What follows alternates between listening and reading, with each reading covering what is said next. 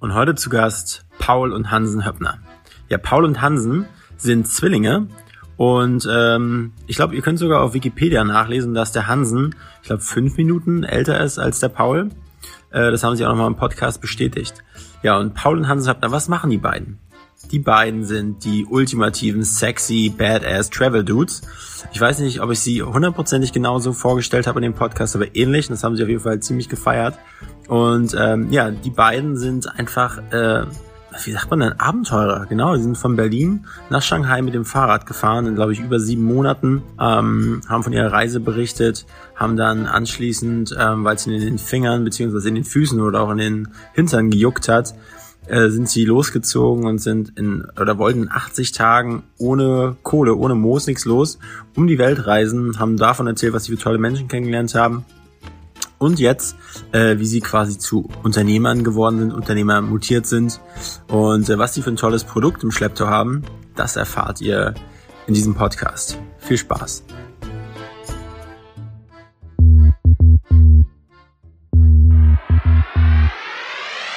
Willkommen bei Hauptstadt Podcast, dem Podcast mitten aus der Hauptstadt mit Wolfgang und dem Erik. Wir interviewen Unternehmer, Schauspieler, Politiker, Sportler, Stars und Sternchen und wer hätte es gedacht, auch echte Berliner Schnauzen. Ich glaub, ich werd bekloppt. Das muss ich mir jetzt mal geben. Wenn ihr keine Folge von Hauptstadt Podcast verpassen wollt, dann abonniert uns doch einfach auf allen Kanälen und vergesst nicht euren Freunden und eurer Familie davon zu erzählen. Moin und herzlich willkommen beim Hauptstadt-Podcast mit Erik und und den äh, Wolfgang, der sich gerade noch fix die Ärmel hochgekrempelt hat. Und heute zu Gast haben wir nämlich zwei ganz besondere Gäste. Das ist unser erster Podcast, äh, bei dem wir zwei Menschen, Personen, äh, äh, ja, Objekte aus Fleisch und Blut gegenüber sitzen. Und zwar ist das der Paul und der Hansen Höppner. Und das sind die beiden krassen, sexy Travel Twin Dudes. Vielen Dank für dieses wunderbare Intro, Wolfgang. alle, alle draußen, nicht, das, das sollte soll. ich so sagen. Das sollte ich so sagen. Das haben wir vertraglich vereinbart. Ja, sonst wären sie nicht zu uns in den Podcast gekommen. Also. Ja. Ja, wir wollten ja auch unbedingt bei euch in den Podcast kommen. Also nachdem wir jetzt zwei Jahre lang gewartet haben, das endlich mal machen zu dürfen, ja. Und jetzt in dieser langen Warteschlange, die ihr habt, äh, reingelassen habt, äh, fühlen wir uns natürlich sehr geehrt. Ja, und das Taschengeld hat geholfen. Genau. Ja. also, Jungs, ähm, was gab es heute Morgen bei euch zum Frühstück? Bei mir noch gar nichts. Ich habe bisher nur Kaffee getrunken. Ähm, ich habe gestern lange gearbeitet, stimmt, das ist auch Frühstück. gestern lange gearbeitet bis um eins und äh, heute Morgen nicht rechtzeitig aus dem Bett geschafft, um noch zu frühstücken. Bei mir gab es einen Toasty mit Erdnussbutter. Geil. Sehr gut. Okay, das ist eigentlich nicht die Standardfrage, die sie sonst stellen, sondern unsere Standardfrage, unsere Einstiegsfrage ist nämlich die. Genau, wir fragen jeden Gast eigentlich, weil wir ja Hauptstadt-Podcast Berlin, was mögt ihr an Berlin und was gefällt euch vielleicht nicht so richtig gut?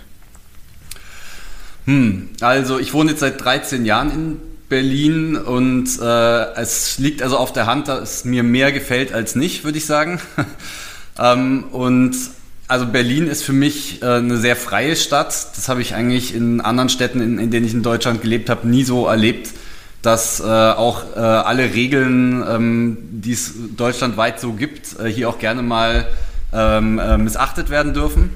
Ähm, das gibt irgendwie eine sehr viel sehr große Kreativität und, und Freiheit, finde ich. Und ähm, vielleicht so insgesamt kann man immer sagen, ich, ich, ich wundere mich immer so ein bisschen, dass eigentlich Berlin, ausgerechnet Berlin, die Hauptstadt von Deutschland ist, wo doch Berlin eigentlich gar nicht so repräsentativ ist für Deutschland. ähm, also für den, für den Rest von Deutschlands finde ich immer irgendwie so ein bisschen äh, seltsam. Aber ähm, genau, und das, was mich stört an Berlin, ist natürlich der graue Winter. Das ist jetzt sicherlich auch nichts Neues. Da würden wahrscheinlich alle Leute sagen, ja, äh, kann ich unterschreiben. Und äh, ja, zurzeit natürlich äh, die ähm, äh, fehlende Freizeitbeschäftigung in Berliner Clubs, in Berliner Bars, äh, was man halt eigentlich alles so in Berlin ganz toll immer alles machen kann in seiner Freizeit. Also ich mag ähm. die Seen um Berlin drumherum wirklich sehr. Und das Wasser im Allgemeinen. Deswegen wohne ich auch am Wasser und äh, ja. ich bin sowieso ein großer Wasserfan und freue mich immer, wenn wieder Sommer wird, genauso wie Paul, wenn man dann das Wasser auch wieder nutzen kann.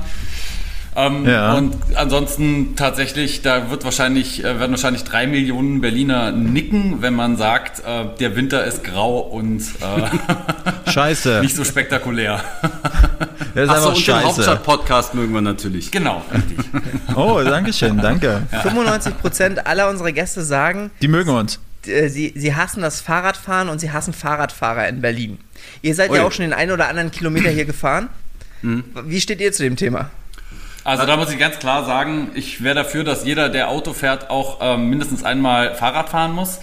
Ähm, ja. Also wenn du einen Führerschein machst in Berlin, dann musst du auch den Führerschein auf dem Fahrrad machen, um zu verstehen, äh, dass Fahrradfahrer Autofahrer übersehen können und umgekehrt, dass man da mal so eine Kommunikation schafft, die zwischen beiden stattfinden. Äh, ich bin Auto- und Fahrradfahrer und ich äh, übersehe auch manchmal einen Fahrradfahrer man, beide Seiten haben ihre Schwächen und ihre Stärken und ja. ich glaube, da ist es wichtig, dass man mal kommuniziert und diesen, äh, dieses Kriegsbeil begräbt. Also ich fahre ich fahr wirklich bei Wind und Wetter überall mit dem Fahrrad hin, muss ich sagen. Ähm, ist, äh, deswegen bin ich wahrscheinlich eher auf der Fahrradfahrerseite, aber ich reg mich auch über Fahrradfahrer als Fahrradfahrer auf wenn dann wieder, wie ich kürzlich gesehen habe, nachts um 10 bei Dunkelheit jemand mit einem Amazon-Päckchen unterm Arm einhändig mit Kopfhörern auf und ohne Licht die Sonnenallee runtergurkt. Und ich mir denke, du willst doch eigentlich überfahren werden, oder? Also das ist so. Ähm, Bitte überfahr mich. Ja. Ja, und wenn dann noch dazu kommt, dass sie die Verkehrsregeln nicht kennen, weil sie selbst keinen Führerschein haben, dann wird es kritisch.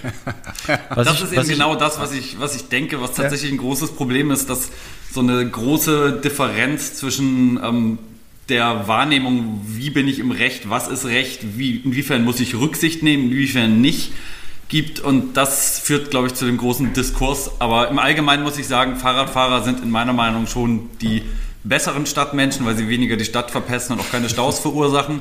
Ich fahre aber auch selber Auto, wenn es sein muss. Also ich habe da keine ganz klare Position. Es gibt übrigens für Fahrradfahrer eine lustige Anekdote vielleicht. Äh, das war mir gar nicht bewusst bis vor kurzem, aber wenn du als Fahrradfahrer keinen Führerschein hast, keinen Autoführerschein und dann dabei erwischt wirst, wie du zum Beispiel betrunken Fahrrad fährst oder über eine rote Ampel fährst oder so, dann kann einem die Fahrradfahrerlaubnis entzogen werden.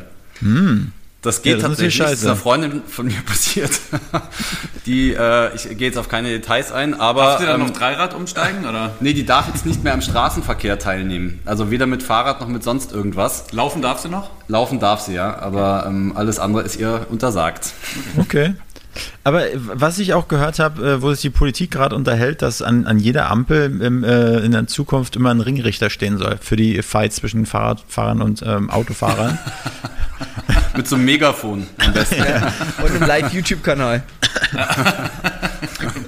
Die gibt's doch schon ab und zu. Die sind dann mit so Polizeiklamotten und äh, winken dann irgendwie so. und das verstehst du das richtig? Da wird dann quasi der Autofahrer mit dem Auto und der Fahrradfahrer mit dem Fahrrad in einen Ring gesetzt und dann kämpfen die gegeneinander. Ich glaube, das ist ein ungleicher Kampf. Nee, eigentlich, eigentlich ist nur, wenn, wenn sofern, es gibt da so ein Spannungsbarometer, was der, was der Typ da in der Hand hält und wenn er merkt, okay, da baut sich gerade irgendeine Spannung auf zwischen Fenster zu oder langsam schon runtergekurbelt und dem Fahrradfahrer, der noch mit dem Helm hat und schon pöbelt und ans Auto klopft, dann schreitet der ein und sagt, so Jungs, mal ganz ruhig hier. so ein Schlichtungsbeauftragter. Ja, genau, Mediator. richtig, genau. Okay, ja. Damit hätten wir auf jeden Fall keine Arbeitslosen mehr in Berlin, wenn wir das an jeder Ampel machen würden. Das ist äh, vielleicht eine also, gute Lösung. Also, also ihr beiden Twins, ihr seid ja beide, äh, ich glaube, 1982 in Singen am Hohen Zwiel geboren, richtig? Und, genau. ähm, und jemand von euch ist älter. Wer ist denn das von euch beiden? Der da, der Hansen. Muss so viele Minuten, wie die Hand Finger hat. Ja. Und äh, sag mal, äh, der eine hat ja längere Haare, der andere kürzere. Hattet ihr, also in, wahrscheinlich in der Kindheit haben sich eure Eltern Spaß daraus gemacht, euch nicht wie, nicht, nicht wie zwei Püppchen auf dem Sofa zu drapieren, aber habt ihr sozusagen das, das doppelte ähm, äh, Höppner gespielt? Nee, ich wurde schon mit längeren Haaren geboren. und, mit, und mit Rotzbremse. Direkt so rausgekommen. nee, also wir Film, haben. Kennt ihr den Film voll normal? Entschuldigung, den voll normal. Da kommt er doch ja, auch schon mal so aus. Stimmt.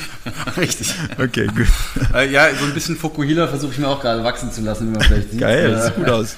Geht Das in soll die auch Richtung gut, jetzt auch das schon. soll auch gut im, im, Ähm. im, im Windtunnel gut sein, wenn ihr mal wieder sozusagen Aerodynamik testet.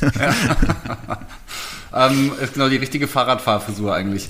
Ähm, genau, also wir haben, äh, ähm, äh, als wir klein waren, tatsächlich verschiedene Phasen durchgemacht als Twins. Und äh, eine Phase war, wo man, glaube ich, die macht jeder Zwilling durch, äh, sich sehr ähnlich sein will und auch alles zusammen macht. Und dann gingen wir auch noch in die gleiche Schulklasse, das war bis zur dritten Klasse. Und äh, unsere Lehrer und Schulkollegen alle haben uns immer auch genau gleich wahrgenommen und wir haben auch immer genau die gleichen Noten gekriegt, egal wie unterschiedlich auch unsere Arbeiten waren. Und daraufhin haben unsere Eltern dann irgendwann einen Schritt gewagt, den ich ihnen bis heute hoch anrechne, nämlich uns in unterschiedliche Klassen zu stecken. Dazu mussten wir sogar die dritte Klasse wiederholen, weil es nämlich nur eine vierte Klasse gab in diesem ähm, äh, Jahrgang. Und ähm, ich habe, also wir haben also die dritte Klasse wiederholt. es, bei, Das ist unsere Ausrede.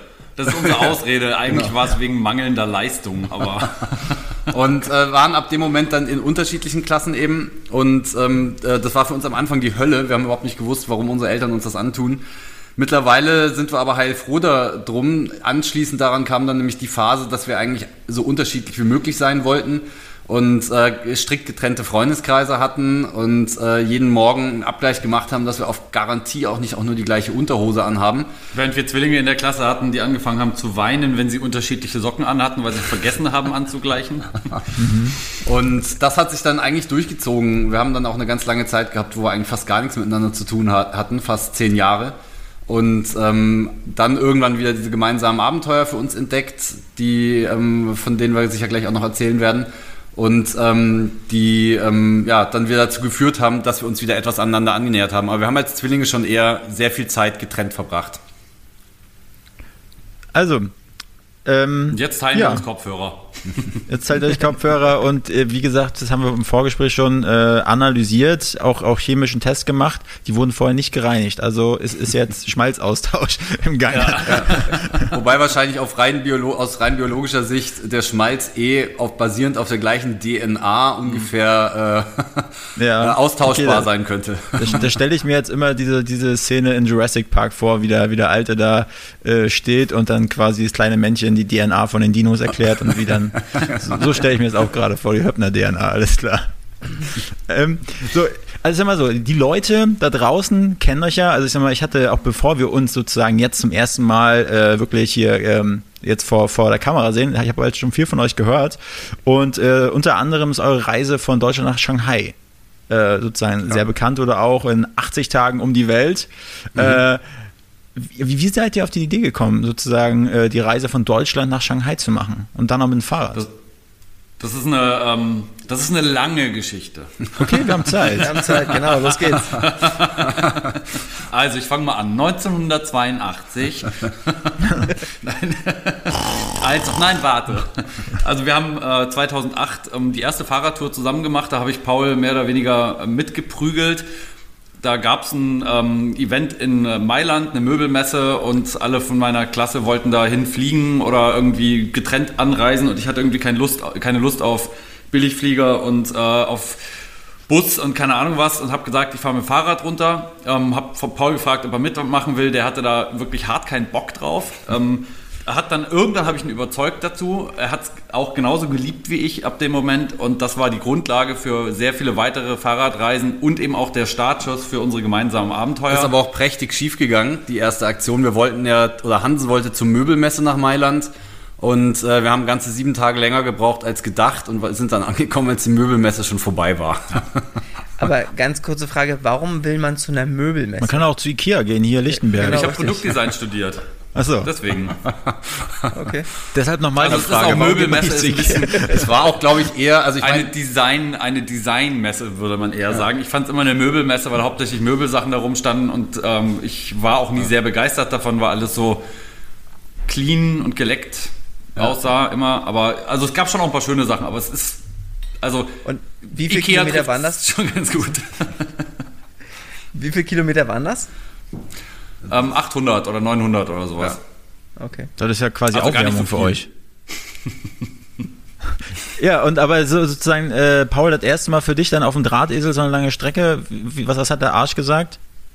Äh, das war eine Katastrophe. Also ich hatte, ich hatte so ein total klappriges Rad äh, und, und ich hatte ein total klappriges Rad, was, was wirklich auch nicht für das Gepäck, was wir dabei hatten, gemacht war. Hansen hatte sich eins selber gebaut, was 36 Kilo Leergewicht hatte, also unfassbar schwer. Ja. äh, damit Echte haben wir uns deutsche versucht, über die. Alpen zu quälen. Ja, genau.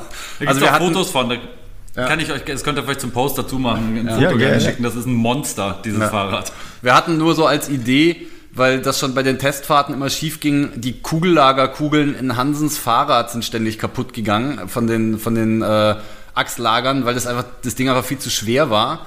Und äh, deswegen hatten wir Ersatzkugellagerkugeln dabei, so um die eigentlich alle 100 Kilometer austauschen zu können. Die fingen dann quasi regelmäßig an zu glühen, so in die Richtung. Witzigerweise waren die Ersatzkugellagerkugeln mit einer der Gründe, warum das Fahrrad zu schwer war. Okay, Und, hört sich ähm, nach viel Spaß an.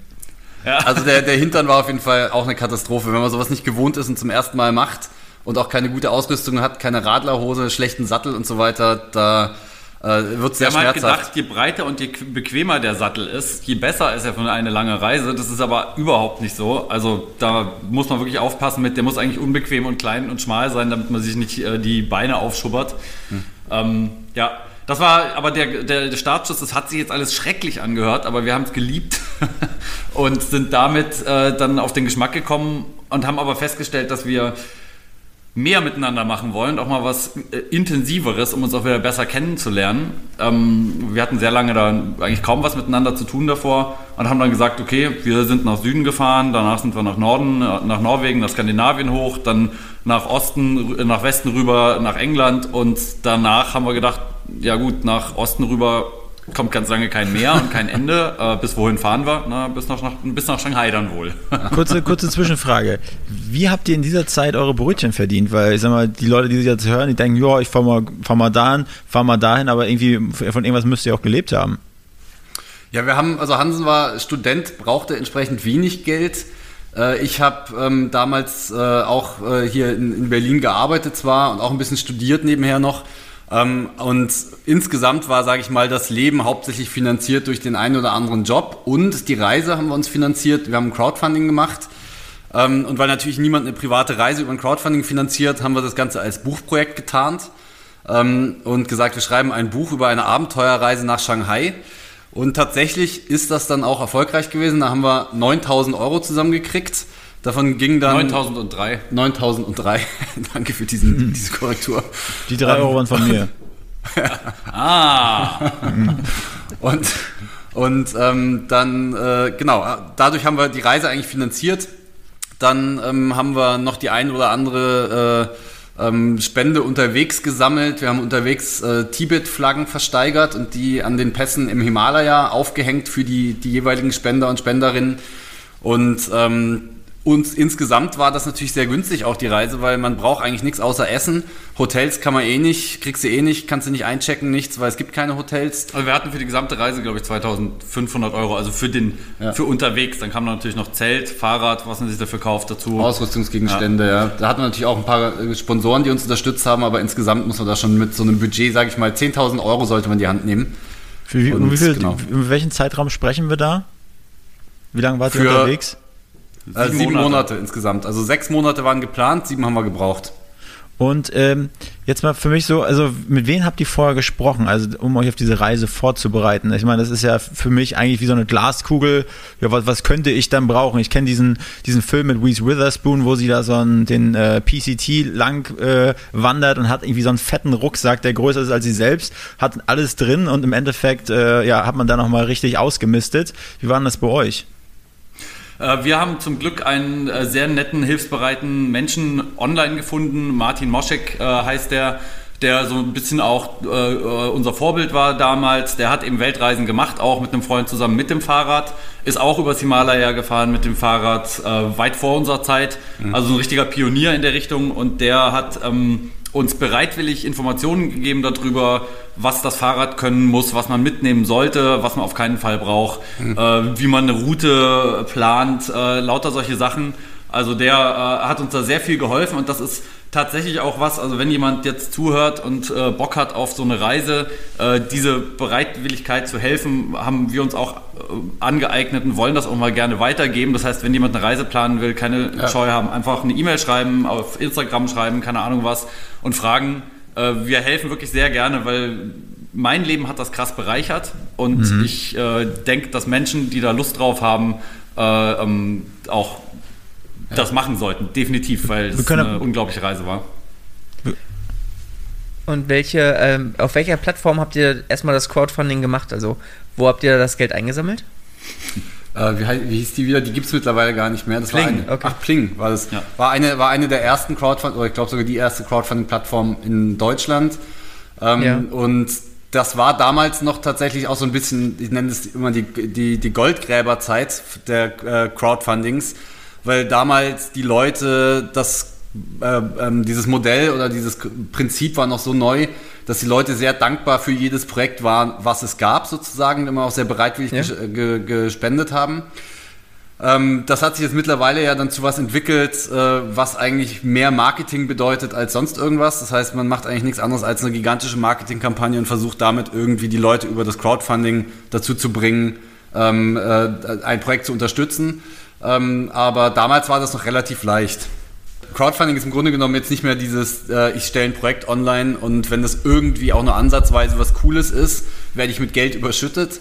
Äh, so war es ja. mal eine Zeit lang und ähm, jetzt mittlerweile ist es so, egal wie geil dein Projekt ist, ähm, du musst dann mindestens ein ordentliches Marketingbudget reinstecken, ansonsten gehst du einfach hinter all den anderen Projekten, die ein ordentliches Marketingbudget reinstecken, unter.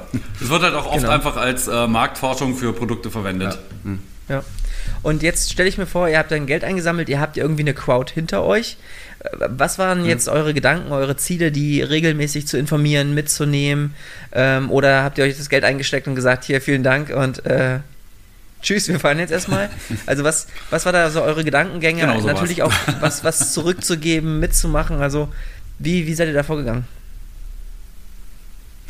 Wir haben geplant, damals war uns Social Media eigentlich eher noch ein Fremdwort.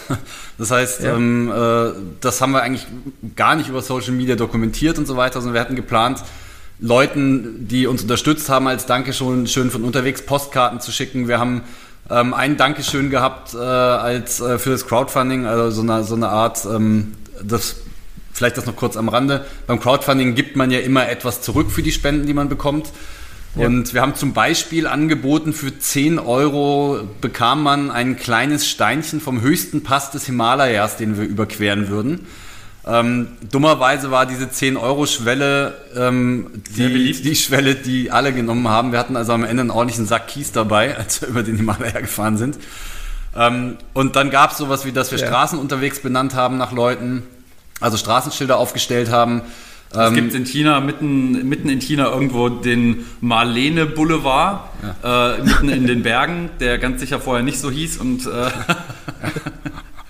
Okay. Und dann einiges anderes noch und natürlich gab es die äh, ähm, auch die, die Version eines Fotobuchs und lauter solche Ideen hat man da reingebracht. Und äh, natürlich ist das auch eine Community gewesen, die, weil eben unsere Social Media Communities noch gar nicht so ausgebaut waren, die auch in erster Linie auf so dem persönlichen Netzwerk beruht hat. Ne? Mhm, das, ja. sage ich mal, erstes und zweites Level des persönlichen Netzwerks, das hat dann eigentlich dazu geführt, dass die uns unterstützt haben. Und wir haben okay. natürlich einen äh, Blog geschrieben, äh, sehr viel, sehr viel äh, jeden Tag, jeden zweiten Tag ja. einen Blog geschrieben. Mhm.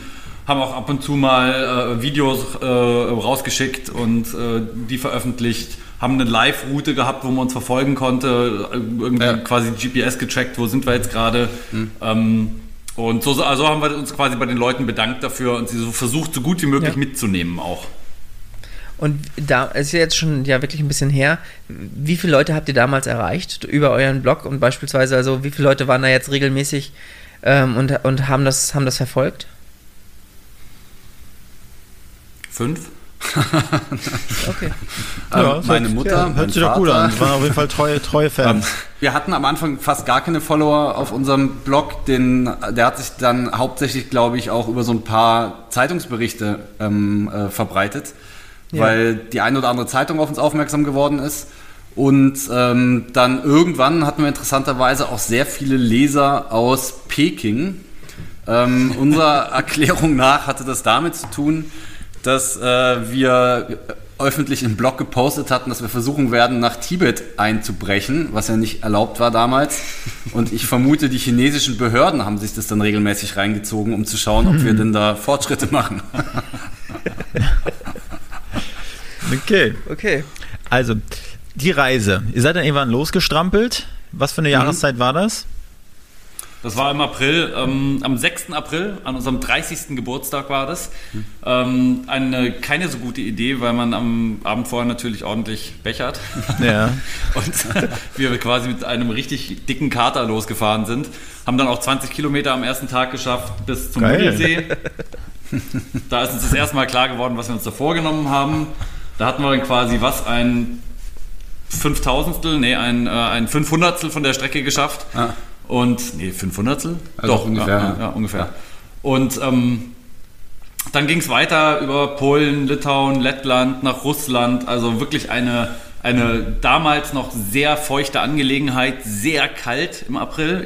Ja, Wir haben es auch dieses Jahr wieder gesehen, irgendwie Ende April noch Schneefall und Hagel. Wir hatten in Polen zum Teil Minusgrade, morgens aus dem Zelt kriechen und das hat sich dann aber schlagartig geändert, als wir in Russland angekommen sind. Also da war es dann Mückenhölle. Okay. Dann ging es quasi ab Russland durch Kasachstan weiter, ab Kasachstan durch China. Und ein interessanter Fakt ist dabei, dass China tatsächlich von hier nach Shanghai die komplette Hälfte der Strecke ist. So riesig ist dieses Land. Das heißt, wenn man in China ankommt, hat man dann nochmal 6500 Kilometer vor sich, um ans andere Ende von China zu kommen. Habt ihr dann auch Einwegstäbchen dabei gehabt? ja, natürlich. Ting, ting, ting. Äh, mich würde mal interessieren, äh, ich glaube, wenn wenn man die ganze Reise nochmal aufwühlen, das, äh, äh, da können wir wahrscheinlich, äh, wie war's, äh, sieben Monate erzählen. Aber äh, so, ich weiß nicht, so drei Highlights und also drei, drei, also für, für euch persönlich die geilsten Momente und die drei beschissensten Momente. Die drei beschissensten Momente, fangen wir mal mit denen an. Erst die schlechten, dann die guten Nachrichten. Die drei beschissensten Momente, einer von den äh, beschissensten Momenten war auf jeden Fall, als Paul wiederholt krank wurde, vor der, kurz vor der chinesischen Grenze. Wir hatten noch irgendwie vier Tage Zeit oder fünf Tage Zeit, weil dann unser chinesisches Visum abgelaufen gewesen wäre, was wir ja schon in Deutschland beantragt hatten. Ähm, und das war ein Moment, wo wir dachten, wir ähm, scheitern. Ähm, haben es dann aber trotzdem noch geschafft. Dann gab es noch äh, ähm, äh, tausende weitere drei beschissene Momente. also so, so wirklich äh, viele, viele Streitmomente, wo wir uns richtig miese äh, angezickt haben. Also wirklich Paul einmal mit so einem Felsbrocken vor mir stand und den auf mich, aber dann doch nicht auf mich geschmissen hat. Und du in der letzten und Sekunde auch den Snickers im Mund geschoben hast. ähm, Wenn es mal wieder länger dauert. Na, dann äh, die, ich glaube, es gab auch sehr, um das noch richtig zu stellen, es gab auch sehr viele gute Momente und äh, da nenne ich jetzt aber einfach nur mal das absolute Highlight. Äh, Das absolute Highlight war nicht die Ankunft in Shanghai. Das absolute Highlight war der äh, höchste Pass im Himalaya, wo wir waren, wo es einfach wunderschön war. Ein unglaublicher weiter Blick, äh, ein absolut atemberaubender Moment zu wissen, dass man mit dem Fahrrad von Berlin aus in die Berge gefahren ist. Auf Äh, 5250 Metern Höhe. Das muss man sich dann so vorstellen, dass einem da oben wirklich die Luft wegbleibt, weil da läufst du mit 60 Kilo schweren bepackten Fahrrädern irgendwie 10 Meter und also man bleibt dann, muss dann wirklich jedes Mal eine Minute stehen bleiben, um wieder zur Luft zu kommen. Weil da die Luft dermaßen dünn ist da oben, dass man äh, da an Sport, sportliche Aktivität, wie man es normalerweise kennt, gar nicht denken kann. Das kann man sehr gut vergleichen, eigentlich fällt mir auf, gerade mit Maske tragen. Aber dann so eine äh, FFP2, wo fast nichts durchkommt und Ja. dann irgendwie einen Marathon laufen. Ja. Ich nehme mir da so einen alten Darmstrumpf. Das ist einfach. Ich dachte schlimmer, aber okay. Nein, nein, nein, nein, nein, nein, nicht schlimmer, Erik. Geht auch noch So. schlimmer, ja. Ja, aber als ihr das gerade erzählt habt, da habe ich richtig Gänsehaut bekommen, auch wenn ich nicht dabei war, aber es einfach hört sich, hört sich geil an. Ja, Das ja war- wenn du das mal machen willst, wir geben dir gerne Tipps, ne? Ja, ich, ich wollte, äh, ich wollte sowieso äh, euch fragen. Ich habe nämlich in zwei Wochen steht mir eine krasse, krasse, krasse Reise bevor. 160 Kilometer nach Stettin. Und ich weiß noch nicht, ob ich Thermounterhosen mitnehmen soll und was ich alles einpacken soll. Ja. Du, da lass uns doch mal gesonderten Termin vereinbaren, Ja. da können wir uns gerne mal so einen Tag zusammensetzen und einen Workshop machen. Okay. Stettin Ja, ist schon heftig. Respekt. Okay, aber dann seid ihr in Shanghai angekommen und habt erstmal, ähm, also fährt man dann die Strecke wieder zurück oder fliegt man? Fliegen. Das war äh, sieben Monate äh, hingekämpft und 13 Stunden zurück. 18. 18 Stunden zurück, okay, gut. Man merkt, so langsam lässt das Gedächtnis nach, aber glücklicherweise habe ich ja meinen älteren Bruder, der hilft mir dann immer wieder auf die Sprünge.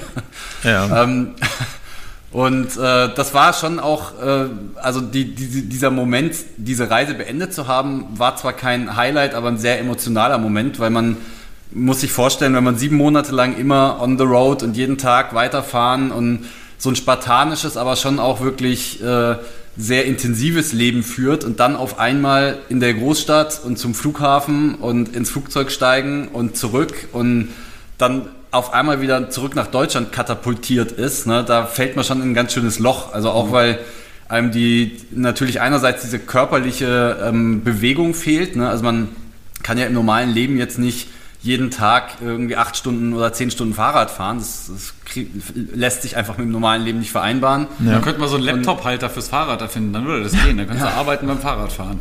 Tolle Idee und dann auf dem Tempelhofer Feld im Kreis fahren.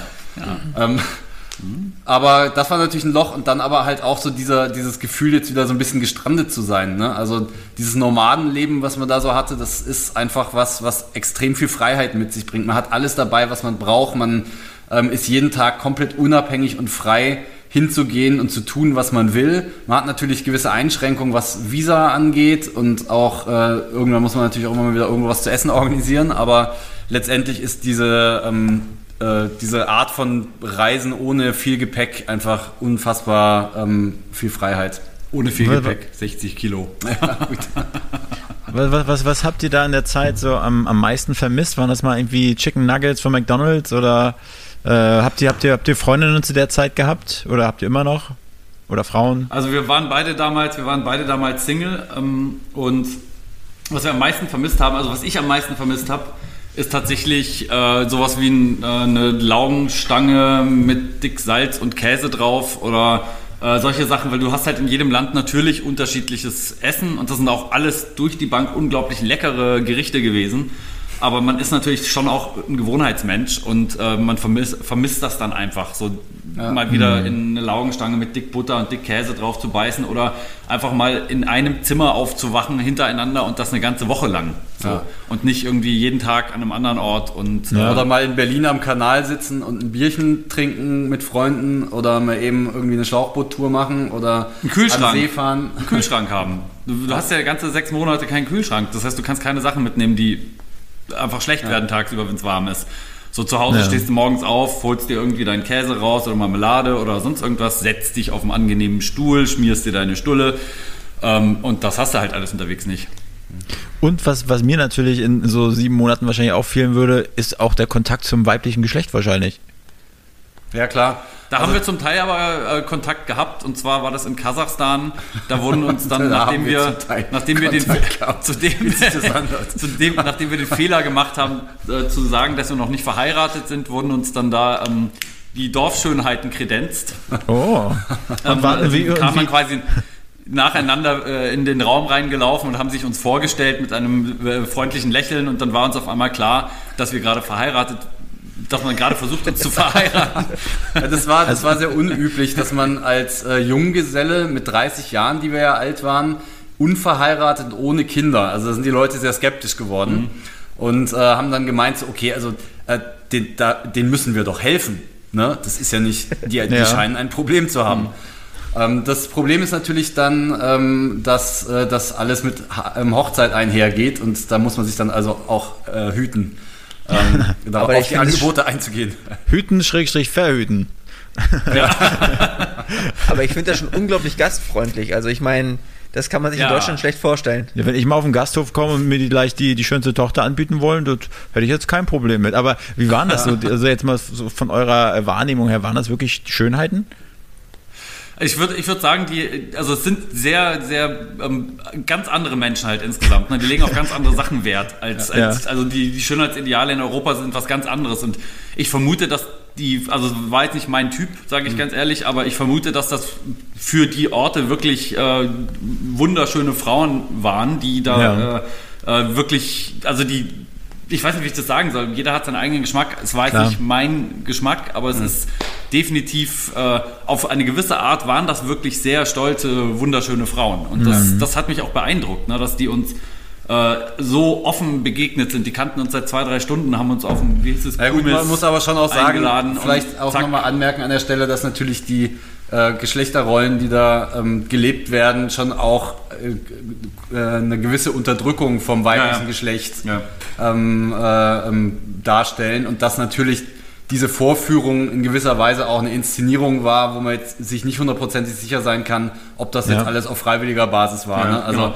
das heißt, da würde ich jetzt auch mal kritisch fragen, ob das nicht vielleicht ähm, ja, äh, Also es war, sicher, es war sicher nicht auf Gleichberechtigung basiert, aber ähm, die insgesamt hat es den, den Eindruck gemacht, als ob das, als ob die Leute in dieser Situation damit zufrieden sind, aber das können wir natürlich als Außenstehende schlecht beurteilen. Zumal wir Und das kein ist Wort auch- Kasachisch oder Genau, und Usbekisch das ist auch was, was, was definitiv äh, nicht, äh, ähm, nicht aus meiner Sicht nicht äh, ähm, gut ist. Also so eine Ungleichberechtigung und Ungleichgewicht. Und wenn ich jetzt ins Fahrradfahren denke und ich meine, ihr seid jetzt lange Fahrrad gefahren, ihr seid, äh, habt euch den ganzen Tag wahrscheinlich mit euch selbst beschäftigt, habt dann auch ein Mantra entwickelt, um halt weiterzufahren. Ähm, was, also, wie ging es euch damit? Also, sich den ganzen Tag eigentlich mit sich selbst zu beschäftigen, auch wenn ihr zu zweit seid, wart ihr ja trotzdem auf eurem Fahrrad erstmal alleine und habt wahrscheinlich viel nachgedacht, äh, viel Kopfkino gehabt. Wa- Was, was war da so der Prozess auch während der Reise? Die, ähm, diese, diese Monotonie, die durch dieses Fahrradfahren entsteht, hat tatsächlich echt ähm, also meditative Effekte. ne? Man wird irgendwie geerdeter, man ist mit sehr viel weniger zufrieden, man ähm, fängt auch tatsächlich an, Sachen gedanklich aufzuarbeiten, für die man einfach sonst im Rausch des Alltags nie die Zeit hat.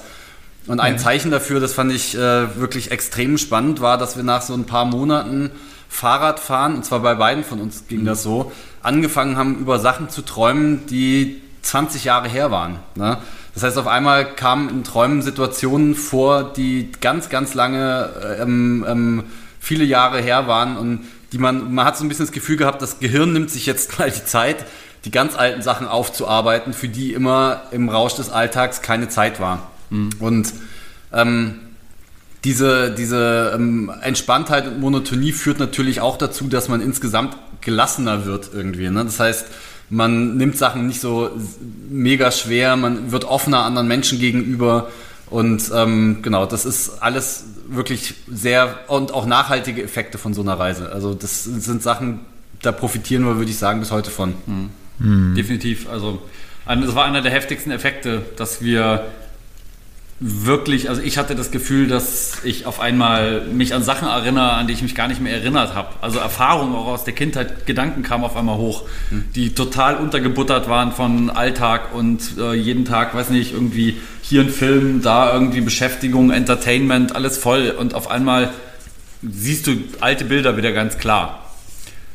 Und das heißt, wenn ihr jetzt sagt, es hatte meditative Effekte, dass äh, nach ein paar Tagen, Wochen ihr auch einfach gefahren seid, ohne an irgendwas zu denken. Also das heißt, es spann nicht, also es war nicht immer wieder irgendwas im Kopf drin, man hat nicht ständig, wie es jetzt heutzutage üblich ist, jede Sekunde denkt man über irgendwas nach und hat das noch auf dem Zettel und das und das und die, jenes muss noch passieren. Also das, ihr konntet das einfach komplett ausblenden und euch nur aufs Fahrradfahren konzentrieren. Das war definitiv so. Das war, glaube ich, auch die einzige Art und Weise, wie man zum Beispiel durch die Taklamakan-Wüste oder Kasachstan durchkommt, weil es ein sehr lange gerade Strecken zum Teil sind und Ja. du verzweifeln würdest. Starker Gegenwind. Äh, du schaffst am Tag zum Teil nur 40, 50 Kilometer, weil der Wind so stark ist. Und ähm, Ihr kennt doch sicher Beppo, den Straßenfeger, oder? genau, Ähm, der aus, aus äh, die unendliche Gesch äh, ähm, Die unendliche Geschichte. Beppo der Straße. Nee. das würde ganz gut passen tatsächlich, weil das auch sehr unendlich ist, was der macht mit dem Straßenfegen. Aber ähm, genau, dieses, dieses Motto Oh. ist so ein bisschen was, was einen da begleitet. Nämlich man darf nie versuchen, das Ganze zu sehen, sondern man muss sich immer so auf den nächsten Schritt, auf den nächsten Besenstrich, auf die nächsten zehn Meter konzentrieren. Und dann ist man auch nach dieser Definition eben auch viel mehr im Hier und Jetzt. Also es geht einem gar nicht darum, jetzt heute irgendwie noch bis da und da hinzukommen, sondern es geht einem einfach nur darum, jetzt zu fahren. Ja. Und Es gibt natürlich auch Situationen, in denen man, also das ist, fand ich auch spannend äh, in der Tat. Man hat dadurch, dass man nur mit seinem Zwillingsbruder zu tun hat, auch so ein bisschen das Gefühl, dass einem, und weil man auch mit anderen Menschen kaum reden kann, weil die die eigene Sprache nicht sprechen und wir ihre Sprache nicht, so ein bisschen das Gefühl, dass man anfängt, sehr viel mit sich selber zu reden. Also das war nicht nur ein Gefühl, das war de facto so. Und äh, man sucht sich auch so, ein, äh, wenn man dann mal wieder äh, zehn Tage Gegenwind hat und nicht vom Fleck kommt, so Feindbilder wie zum Beispiel den Wind. Und das widerspricht jetzt so ein bisschen dieser meditativen Einstellung, weil man ja eigentlich sagen würde, wenn man mit sich selbst im Frieden ist, dann sollte man eigentlich nicht den Wind hassen. Aber das war tatsächlich was, da bin ich bis heute nicht drüber hinweggekommen. Wenn wir richtig krass Gegenwind hatten, dann hat mich das wirklich richtig aggressiv gemacht. Also ich habe diesen Wind angeschrien ne, und habe hab irgendwie versucht, was natürlich nie erfolgreich war, durch lautes Geschrei und aggressives Verhalten den Wind zu ändern. Ähm, so ein bisschen so ein Wahnsinn kommt also dann auch manchmal mit, auch wenn überwiegend, sage ich mal, schon eher dieses in sich gekehrte, die in sich gekehrte Ruhe äh, ähm, äh, nach langen Strecken da Das ist ein gesunder, gesund, äh, gesunder Mix aus ähm, Dampf ablassen und, äh, und, und Ruhe gewesen, würde ich sagen. Also Ja. das äh, der hat beide Extreme gut ausbalanciert. Hat auch was sehr Befreiendes, mal so in den Gegenwind zu schreien. Also vielleicht auch die Aggression gegen den eigenen Bruder mal abzubauen auf die Art und Weise. Also Ja. Das heißt, wenn der Podcast rauskommt und alle auf den Dächern stehen und schreien, dann wisst ihr warum. Das ist dann wie das Klatschen vor, äh, ähm, äh, wann war das letztes Jahr irgendwann? Ne? Das dann durch Berlin Die geht. Corona-Schwester, ja genau. Okay. Und naja, und also auf jeden Fall war dann ja sozusagen das Strampeln irgendwann mal zu Ende. Ne? Dann seid ihr wieder mit dem Flieger angekommen zu Hause. Mhm. Äh, wie, wie wurdet ihr, ihr sozusagen von, von eurer Familie, Schrägstrich vielleicht auch von Medien empfangen? Medien gab es keine, ähm, da hat man auch zu wenig Arbeit reingesteckt. Ähm, es gab, äh, ich glaube, Pauls Ex-Freundin, also mittlerweile Ex-Freundin, äh, du hattest doch damals eine Freundin, fällt mir gerade auf. Nee, nee, Ja. nee, nee, nee, nee. Warst Das- nicht mehr mit Marie Nee, zusammen? das war die andere Radreise. Achso, Was war denn das für eine, von der ihr da erzählt hattet? Ähm, ist schon alles so lange her. Jetzt, jetzt Das verstricken sind die Geschichten, hier die Wolfgang hören möchte. Stimmt. Ähm, also, ähm, wir sind abgeholt worden. Es stimmt nicht ganz, dass keine Medien da waren. Wir hatten ja eine ähm, ähm, Produktionsfirma, die uns auch Kameraausrüstung mitgegeben hatten und die haben uns auch mit Kameras empfangen. Und äh, unsere Freunde und Familie hatten sich einen ganz besonderen Gag ausgedacht. Sie haben uns nämlich allesamt gesagt, dass sie es leider nicht schaffen, uns abzuholen ähm, vom Flughafen, was natürlich ein bisschen enttäuschend war für uns. Wer soll denn das glauben, bitte? aber irgendwann sehr auffällig und ich weiß noch genau, woran ich das erkannt habe. Ähm, eine sehr gute Freundin von mir, die hatte damals so Schuhe, an, die mit Nieten übersät waren. Und ähm, dann guckte ich so im Flughafen rum und mir fielen einfach diese Schuhe auf, die da standen. Und sie stand mit so einer Zeitung vorm Gesicht. Genau, und neben ihr standen irgendwie nochmal zehn andere Leute, die auch alle eine Zeitung in der Hand hatten und in diese Zeitung waren Löcher geschnitten zum Durchschauen. So, so detektivmäßig. Und irgendwann war dann natürlich äh, viel, viel sozusagen der Vorhang und, äh, oder in dem Fall die Zeitung und die, äh, der Empfang war perfekt. Wurden wir abgeholt und äh, nach Hause gekarrt und dann. Nee, wir sind mit dem Fahrrad nach Hause gefahren. Scheiße. echt mit Fahrrad nach Ja, Hause wir gefahren? sind mit dem Fahrrad vom Flughafen äh, hier, wie heißt da, äh, Schönefeld Ach ja, äh, richtig. nach Hause gefahren mit dem Fahrrad. Die letzten, was sind das dann, 12 Kilometer oder 13 Kilometer? Aber haben sie wenigstens euer Gepäck mitgenommen oder? Ja. Nee. Ja, haben sie? Nee, das, nee, wir haben unser Gepäck mitgenommen. Ach so, Frage falsch verstanden. Wir. Ja, ja, wir haben natürlich. Äh, Sehr es gut. war aber auch Und nicht mehr viel. Mussten krass ausmisten in Shanghai. Und- wie lange hatte es dann bis zu eurem nächsten äh, krassen Projekt gedauert? Wir haben dann 2015, nee, 2014 angefangen, das nächste Projekt zu planen, also zwei Jahre später. Und 2015 haben wir das dann umgesetzt und da ging es uns darum, mal was ohne Fahrrad zu machen. Wir wollten auch mal was machen, wo wir quasi keine finanziellen Mittel für benötigen, weil wir ähm, die Sponsorensuche und auch das Crowdfunding doch etwas anstrengend fanden damals. Das ist halt einfach so, wenn man noch unbekannt ist, ist es schwer, an Sponsoren zu, zu kommen und Crowdfunding äh, war uns dann irgendwie auch zu viel Arbeit für zu wenig äh, ähm, äh, Return sozusagen und wir haben dann uns überlegt, eine Reise ganz ohne Geld und ganz ohne Fahrrad zu machen. Und äh, nachdem ich dann erst gedacht habe, lass uns doch versuchen, ohne Geld durch Europa zu reisen, kam dann wieder Hansen und hat über die Stränge geschlagen, hat gemeint, Nein, lass uns doch versuchen, ganz ohne Geld um die ganze Welt zu reisen und lass uns doch versuchen, in 80 Tagen zu schaffen. Immer dieser Hansen, Ähm, ne? Immer dieser Hansen. Immer dieser Hansen. Ja. ähm, ist, ähm, der hat andererseits natürlich dann dafür auch, der treibt das so auf die Spitze, dass es auch wirklich erst interessant wird. Also ich kann mir schon auch mittlerweile gar nicht mehr vorstellen, dass irgendjemand sich dafür interessieren würde, zu sagen, oh, die beiden Höptners sind ohne Geld durch Europa gereist ähm, äh, in 200 Das kann Tagen. schon, das kann schon auch, kann schon auch, kann auch schon auch spannend sein, glaube ich. Nur Aus ähm, deinem Munde sowas? Ja, es, es kommt ein bisschen auf die Umsetzung an natürlich, aber äh, also ich fand eine Weltreise insofern spannender, weil das, was wir davor gemacht haben, ja nicht wirklich einmal um die Welt war. Es ist ja quasi einmal die Hälfte gewesen. Ähm, und also deswegen war es, fand ich es interessant, dann jetzt einmal das Ganze rund zu machen und einmal ganz rum zu gehen. Und das hat auch also erstaunlich gut geklappt. Ne? Also wir sind kein einziges Mal überfallen worden. Ja. Wir sind in alle Länder reingekommen. Nee, stimmt nicht ganz, in eins sind wir nicht reingekommen. äh, und äh, sind immer Welches überall das? freundlich aufgenommen worden. Es ist Das war Myanmar. Da mussten wir dann einen Umweg von, was war das, 2000 Kilometer 4000. oder sowas? 4000 Kilometer in Kauf nehmen. Ähm, also Myanmar ist ja quasi wie so ein Korken im äh, südostasiatischen Flaschenhals, äh, wenn man versucht von China nach Indien zu kommen. Und äh, wenn man nicht durch Myanmar durchkommt, kann man eigentlich nur nördlich durch China und Tibet, was äh, aus bekannten Gründen nicht geht. Oder man geht auf die südostasiatische Halbinsel nach Süden und versucht dann irgendwie nach China rüberzukommen, was aber natürlich ein extra äh, Meer bedeutet, das man über, überqueren muss. Und natürlich eine ordentliche Strecke ähm, äh, nach Süden, um, um Myanmar rumzukommen. und noch drei zusätzliche Länder, nämlich Laos, Thailand und Malaysia. Genau. Und in äh, Malaysia haben wir uns dann ähm, äh, sind wir dann vom Flughafen nach Indien äh, rübergeflogen. Da an der Stelle auch gleich noch dazu sagen, ähm, alle Flüge und alles, was wir unterwegs gemacht haben, haben wir uns natürlich nicht einfach gekauft, sondern das mussten wir unterwegs irgendwie organisieren. Das heißt, meine Lieblingsgeschichte ist immer ähm, vom, der Flug von äh, Lissabon nach Kanada. Ähm, da haben wir tatsächlich äh, ähm, versucht zu trampen. Ja. Und zwar haben wir uns an den Flughafen gestellt. Gibt auch echt witzige Bilder. Haben uns an den Flughafen in Lissabon gestellt mit einem Schild USA Kanada und äh, den Daumen rausgehalten. Und zwar an einer Stelle, wo Taxifahrer, Busfahrer, Flughafenpersonal, Piloten und so weiter alle immer vorbeikamen. Stretch-Limousinen, wo wir dann gehofft haben, uh, die fliegen mit Privatjet, die nehmen uns doch sicher mit. Und äh, wir haben uns auch fest vorgenommen, das mindestens drei Tage zu probieren, weil wir uns schon gedacht haben, irgendwann wird irgendeine Zeitung oder irgendein Radiosender darauf aufspringen. Tatsächlich kam dann irgendwann eine Airline und hat gesagt, Leute, finden wir geil, ähm, das verwursteln wir bei uns auf Social Media, wir nehmen euch kostenlos mit.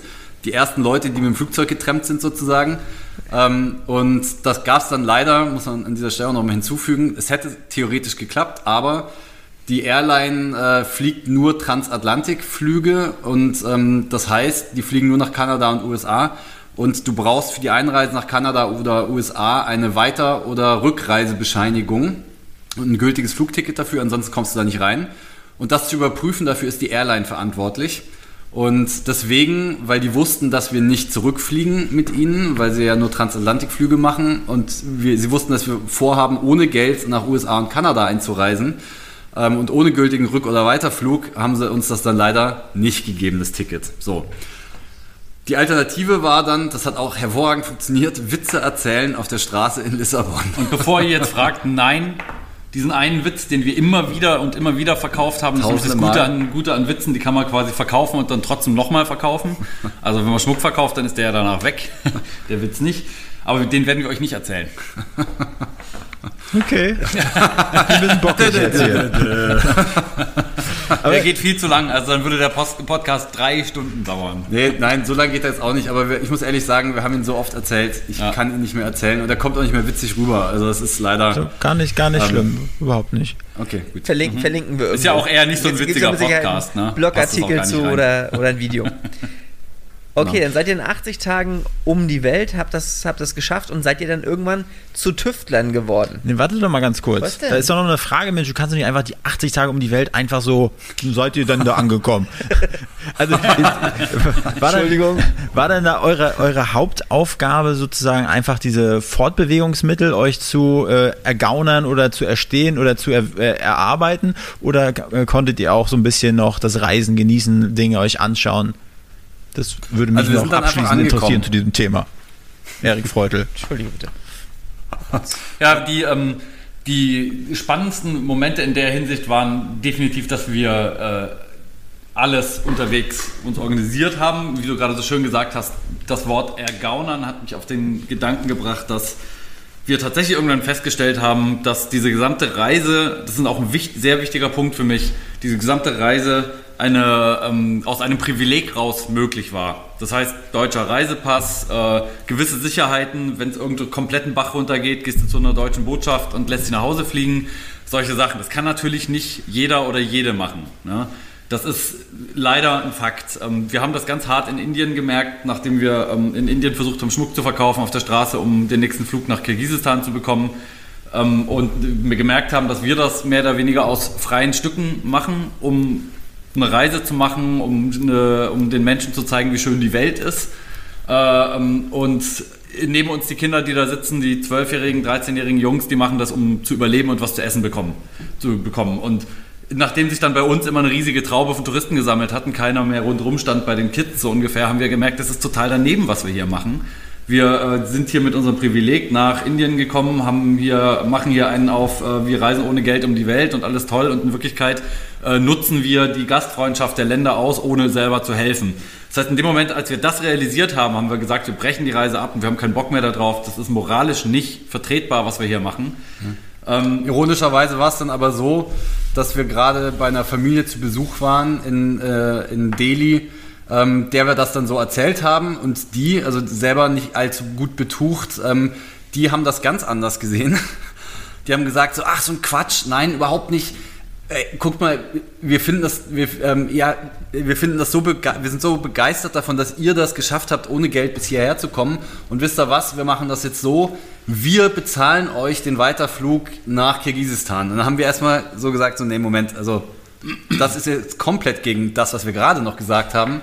Wir wollen niemanden hier auf der Tasche liegen, der eh kein Geld hat. Und jetzt wollt ihr uns auch noch diesen Weiterflug bezahlen, obwohl wir theoretisch dafür das Geld ja zu Hause hätten und ihr könntet es eigentlich viel besser hier gebrauchen. Dann haben die uns stattdessen zu einem lokalen Schmied gebracht, der uns gezeigt hat, wie man welchen Schmuck, der gerade wo am besten sich verkauft, macht.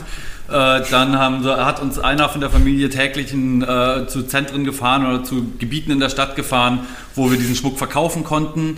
Und am Ende, als wir dann fast das Geld zusammen hatten, hatten die auch noch unter sich gesammelt und uns noch den Rest da oben draufgelegt und äh, uns dann den Flug gekauft und zum Flughafen gefahren. Und das, äh, das war herzallerliebst und richtig rührend, weil das genau das Gegenteil von dem war, was wir in dem Moment gedacht haben, dass wir Menschen, wir haben nicht mehr, ich habe nicht mehr daran geglaubt, dass wir Menschen mit dieser Reise begeistern können und wir haben aber genau die Menschen begeistert äh, von der Welt und der Gutmütigkeit, die wir begeistern wollten. Ja. Ja, da kriege ich nochmal Gänsehaut. Ähm, ich auch gerade ein bisschen. Und Erik ist sonst wirklich ein Eisblock. Ja, ja, meine äh, Knie zittern. Okay, gut. Erik, du hattest doch eine nette Frage gestellt. Ja, genau. Ich, ich wollte darauf kommen, wie ihr jetzt von den Weltenbummlern zu den Tüftlern geworden seid, die ähm, mit Produkten glänzen wie diesem hier. Für all die, die es nicht sehen, Wolfgang, beschreib's mal kurz. Es ist äh, ein, ein Ball, der sich wirklich sehr, sehr gut an, anfühlt. Also wirklich sehr, sehr, sehr, sehr sanft, den man sich zum Beispiel ans Ohr hängen kann oder als Christbaumschmuck. Aber prinzipiell ist eigentlich dafür gedacht, dass man da drin äh, Desinfektionsmittel ähm, aufbewahrt und sich dann einfach mal zwischendurch, zack, die Hände desinfizieren kann. Und äh, vor ein paar Tagen äh, hat hier der, der Postbote geklopft und dann kam ein Paket und damit habe ich null gerechnet, dass, die, dass ihr uns äh, diesen Sunnyball zuschickt. Und das fand ich äh, richtig, richtig geil. Und ich habe mir gedacht, so, hm, probiere ich das Ding nochmal aus. Und ich muss sagen, ich habe den jetzt am Rucksack hängen. Wenn ich irgendwie in den Park fahre, Volkspark Friedrichshain, habe ich das immer am Handgelenk drum und habe diesen Sunnyball immer dabei. Also wirklich geil. Aber jetzt könnt ihr mal kurz schnacken. Ja, also wir haben, äh, äh, ursprünglich war ja der Plan letztes Jahr, so sind wir, also erstmal danke für das Kompliment. äh, wir sind, äh, letztes Jahr wollten wir eigentlich mit einem selbstgebauten, pedalbetriebenen Amphibienfahrzeug quer durch Alaska fahren. Im Winter. Das im Winter, genau. Das war unser nächster ähm, Plan, sechs Monate lang.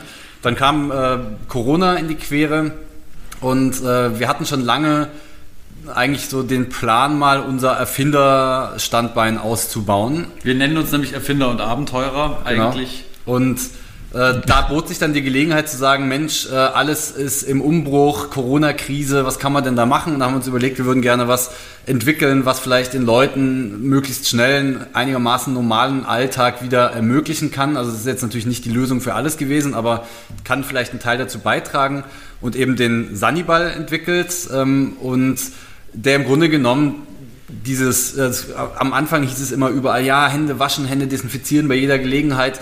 Nur die Realität sah dann halt so aus, dass man diese kleinen Plastikflächen, unhandlichen Plastikflächen dabei hat, die man irgendwo aus der Tasche kramen muss und aufmachen muss und dann äh, sind sie leer, wenn man sie, ähm, wenn man sie gerade braucht oder sie laufen aus oder ähm, man muss sie aufmachen mit einer Hand, während man in der anderen Hand das Telefon hat. Also es ist einfach nicht praktisch. Ne? Und dem wollten wir Abhilfe schaffen, indem wir ein Produkt machen, was einerseits nachhaltiger ist, weil es eben wiederbefüllbar und wiederverwertbar ist und auch gerne wieder und häufig genutzt wird. Und zweitens ähm, ein Produkt machen, was eben halt auch wirklich durchdacht ist und nicht irgendwie wieder irgendwas, was nicht so richtig funktioniert.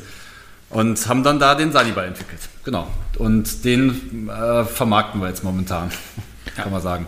Aber äh, hängt das, hängt dieser Sanniball auch so ein bisschen mit euren Reisen zusammen, mit dem äh, geringen Hygienestatus, den man auf den Reisen hatte und so, dass man gesagt hat, hey, das ist ein, ein kleines Ding, womit man so ein bisschen so eine Reinigkeit immer am Start haben kann? Oder hat das wirklich was mit Corona einfach nur zu tun?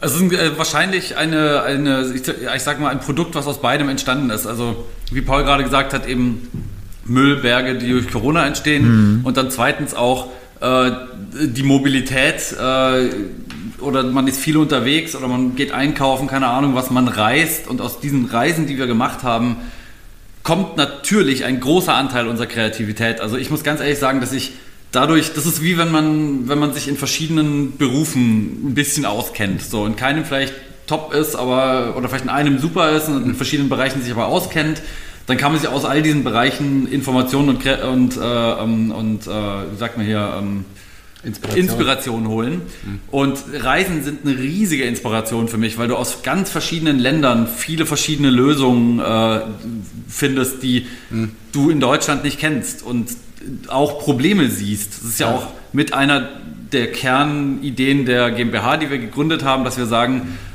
wir suchen Probleme, die Menschen noch gar nicht bewusst sind, die aber existieren und lösen sie, bevor sie wirklich zum Problem werden. Also äh, quasi mit dem Sunnyball versuchen wir den Müllberg, der durch Corona entstehen wird, quasi zu verringern, bevor er zu groß wird. Oder ähm, was gibt es noch als Beispiel? Da haben wir noch keine Lösung für, aber ist euch bewusst, dass die Butterverpackung, die Butter hat euch schon seit Jahrzehnten nervt?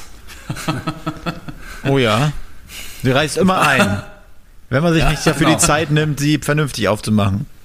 Ja, genau. Und das, und das nervt, also sowas, ne? Zu sagen, so, da muss mal eine Lösung für her, vielleicht auch eine nachhaltige den, Lösung. Als den Butterverpackungsöffner. Ja, genau, richtig. Oder die, die andere Butterverpackung. Da möchte ich kurz dazu sagen, das hat Hansen mit mir vorher noch nicht abgestimmt, dieses Kommentar. Ja. also am schönsten wäre es natürlich, wenn in Zukunft auch Butter ganz vom Markt verschwindet, aber. Ähm, Gut, ja. zu Butter können wir, glaube ich, gleich zurück, aber wir haben ja viele, die uns wirklich nur hören. Und nicht alle schauen mhm. auf YouTube vorbei. Ähm, Wolfgang hat es gerade ziemlich gut versucht zu beschreiben, was der Sunny, äh, Sunnyball ist. Aber wollt ihr denn das nochmal ein bisschen, bisschen bildlicher beschreiben, was er mhm. kann, wa warum er, glaube ich, in jede Tasche gehört und warum er natürlich auch die Müllbecke verschwinden lässt. Also jetzt auffüllen und solche Sachen. Ja. Und ich entschuldige mich hier für äh, Erik seine marktschreierischen Aktivitäten. Nee, es ist ein cooles Ach, Produkt, muss man sagen, oder nicht? Es folgt ein Werbespot der Hüller GmbH. Ching, ching! ähm, der Sanniball, clevere Handhygiene für unterwegs.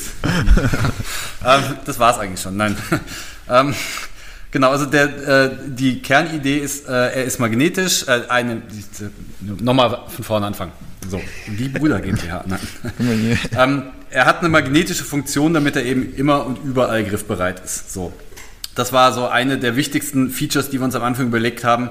Er muss eben nicht in irgendeiner Tasche verschwinden oder in irgendeinem Rucksack verschwinden. Und in dem Moment, wo man dann die U-Bahn-Haltegriff angepackt hat, den U-Bahn-Haltegriff angepackt hat, hat man ihn dann doch wieder nicht griffbereit, sondern er soll eben eigentlich so angebracht werden können am Rucksack, am, äh, am, äh, am Gürtel, um den Hals hängen, wie auch immer, dass er immer wirklich zur Hand ist, wenn man ihn braucht. Dann äh, das nächste ist, dass er wieder befüllbar ist. Und zwar haben wir uns da ein System überlegt, was eben extrem leicht sein soll. Es gibt Konkurrenzprodukte, da muss man dann einen Trichter auf das Ding auffüllen und mit so einer kleinen Flasche das Desinfektionsmittel da einfüllen und das machst du dann auch wieder nicht regelmäßig und dann landet es doch wieder in irgendeiner Ecke. Und wir hatten uns eben überlegt, das Ganze einfach zu einer Pipette zu modifizieren mit einer Füllkanüle. Das heißt, die steckt man da einfach rein und in dem Moment, wo dann äh, die Kanüle da drin steckt, kann man eigentlich in jeden Behälter von Desinfektionsmittel einfach reintunken, zweimal pumpen und das Ding ist voll. Ähm, Gibt es dann auch als Füllstation, sodass man eben auch zu Hause sich ein Schlüssel, Schlüsselbrett so ein Ding stellen kann und beim Rausgehen mal eben noch kurz den Sunnyball voll machen. Und er hat eben das Feature, dass er nicht geöffnet werden muss. Also kein Schraubverschluss, den man dann erst noch aufmachen muss, sondern der ist immer einsatzbereit. Das heißt, in dem Moment, wo ich ihn zusammendrücke, kommt Desinfektionsmittel raus. Er läuft aber nicht aus, wenn man ihn normal irgendwo hinhängt, weil er mhm. eben so ein spezielles Ventil hat, was genau das verhindert. Das ist eigentlich alles, was wir uns so an Kerngedanken dazu gemacht haben, oder? Habe ich was übersehen? Nee. Ja, ich finde, die, die Kurzbeschreibung ist im Grunde, es ist eine Kugel, wo Flüssigkeit drin ist mit einem Ventil. Da in das Ventil kannst du eine Kanüle reinstecken, wo du Desinfektionsmittel durch aufsaugen kannst. Ja. Und dadurch, dass es eben so einfach ist, ist es überall und immer griffbereit und einsatzbereit. Und ja äh, ich nutze das Ding täglich die ganze Zeit. Ich, äh, da, wir haben auch mittlerweile ein Desinfektionsmittel entdeckt, was wesentlich unschädlicher ist als diese alkoholbasierten Sachen. Mhm. Äh, das empfehlen wir auch dazu zu kaufen, weil das quasi ähm, für eine häufige Benutzung ähm, geeignet ist und nicht die Haut und sowas Das war jetzt die kurze Variante oder was? Nee, die, die kurze Variante habe ich, und jetzt die lange Variante habe ich hinten an die kurze Variante dran gepackt. Und jetzt noch einmal in sexy. Dieser, dieser futuristische, anmutende Sunnyball also. passt perfekt zu jeder no. Frühlings-, Sommer-, Herbst- und Winterkollektion. Auch an ihrer Gucci-Tasche. Sehr schön. Dich buchen wir für den nächsten Werbespot. Genau. Okay, gut. Wir brauchen ja noch einen wiederbefüllbar und bedruckbar, oder? Ja. Das ist ja. auch zu jedem Unternehmen passt und ja. Dann, dann glaube ich, mhm. haben wir den Spot perfekt. Okay, gut. Wo kann man, wo kann man dann diesen, äh, diesen, diesen tollen Ball, äh, der sich wunderbar in meiner Hand schmiegt, äh, dann äh, erwerben? Den gibt es einfach auf sunnyball.shop oder auf Amazon. Okay. Punkt. Sehr schön. Ja. Punkt. Ganz also, kurz. also wir, wir, werden das, wir werden das dort verlinken in, in den Show Notes und äh, aber nur so ein kleiner ja. Hinweis. Ja, Hier gibt es den Sunnyball. Cool. Achtung, Achtung, Sale, Mega. Sale. Hm? Ja. Gibt's noch was, äh, gibt's noch was, was, was ihr loswerden wollt? Wir neigen uns langsam dem Ende unseres Podcasts. Ähm,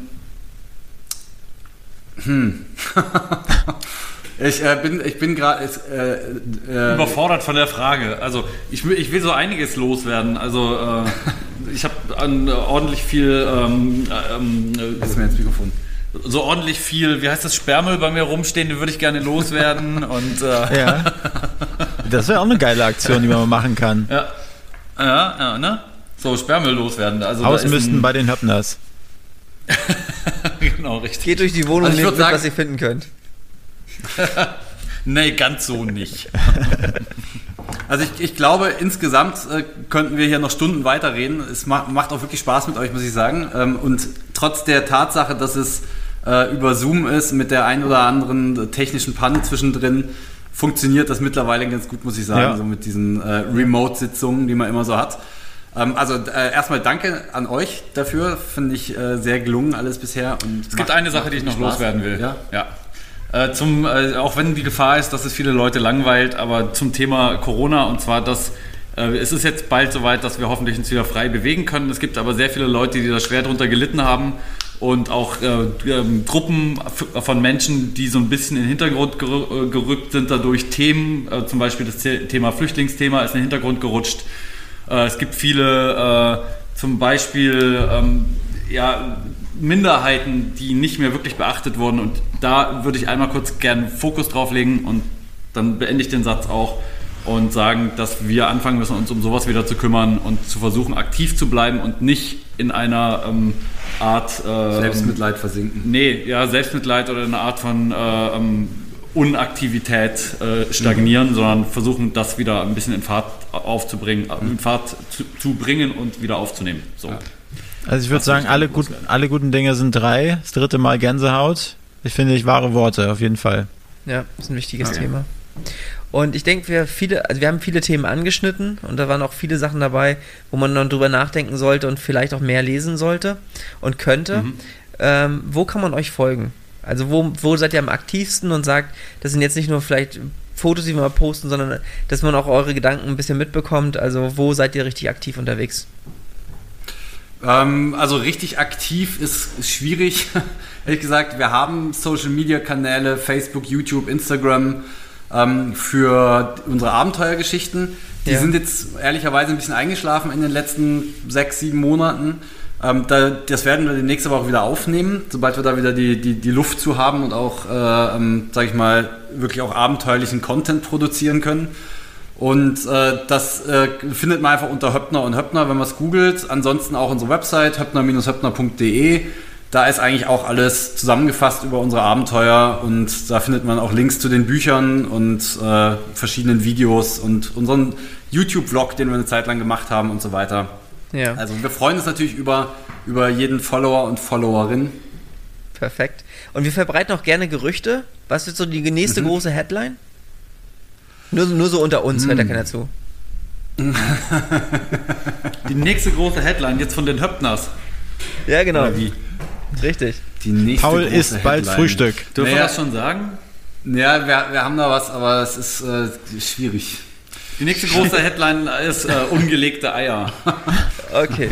Okay. Du ähm, nur ungelegte Eier. Nee, also äh, vielleicht, ich weiß nicht, ob das noch. Äh also sagen wir doch, wir, wir, können ja mal eine Andeutung machen. Ja? ja also das ist jetzt nicht die Headline, das ist nicht konkret, aber wir können eine Andeutung machen. Ähm, es wird sich im Leben eines der Höppners etwas ganz grundlegend ändern. So. Mhm. Mhm. man, könnte, man könnte vielleicht die Headline machen. Er wird das Vater. Leben der Höppners ändert sich oder sowas. Mhm. Könnte okay. sein. Gut. Ja. Und ich würde noch einen, einen Tipp geben für alle Leute, die sich gerne engagieren und auch äh, ähm, schöne Ausstellungen sehen. Man sollte die Malzfabrik im Auge behalten in den nächsten Monaten, Wochen. Okay. okay. Es sind ja. viele, viele ungelegte Eier hier, viele kryptische Headlines. so, jetzt aber, die Abschluss, jetzt aber die Abschlussfrage noch. Die Abschlussfrage ja. ist, wen würdet ihr euch gerne als nächstes bei uns auf dem, äh, auf dem Hauptstadt-Podcast-Thron wünschen? Welche Person? Hm, äh, ich würde sagen Frank Sippel. Ja, das ist eine super Idee. Ja. ja. Der ist sehr, äh, der wäre, glaube ich, ein sehr guter Gesprächspartner für euch. Könnt ihr mal recherchieren. Ist ein sehr äh, krass engagierter Mensch, der viele Projekte auf die Beine gestellt hat, viele super Projekte auf die Beine gestellt hat und der meiner Meinung nach viel wertvolle ähm, ähm, Einstellungen und äh, ich weiß nicht, es ist einfach ein, der, der hat ordentlich was zu sagen. Und wenn ihr euch mit ihm schon viel beschäftigt habt, was, worauf genau müssen wir ihn ansprechen? Was ist ein Thema, das wir auf keinen Fall verpassen dürfen? Ähm, weißt du am besten? Ja, ich würde sagen, ähm, wie, man, wie schafft man es, äh, ähm, Dinge zu verändern, ohne selber vom rechten Kurs abzukommen? Ja. Okay. Stimmt. Spannend. Das trifft sehr ja, gut. Ja. Auf jeden Fall. Sehr gut. Also dann äh, würden wir jetzt in diesem äh, Atemzug die sexy Travel äh, Twin Dudes verabschieden. ja, vielen, vielen Dank. Mit einem jetzt kommt die Strip-Einlage, ja? Wie bitte? Jetzt kommt die Strip-Einlage, ja? Achso, ja, stimmt. Die wollte ich auch noch machen, ja? Okay, Der gut, dann müssen wir erstmal. oh, gut, da wäre ich jetzt schon ganz kirre hier. Jetzt sollten wir abschalten. okay. okay. Gut, dann. Da, da gibt es ja die Habt ihr noch Schlusswort? Okay, ja, vielen gut, Dank. Und viel Spaß euch. Ciao.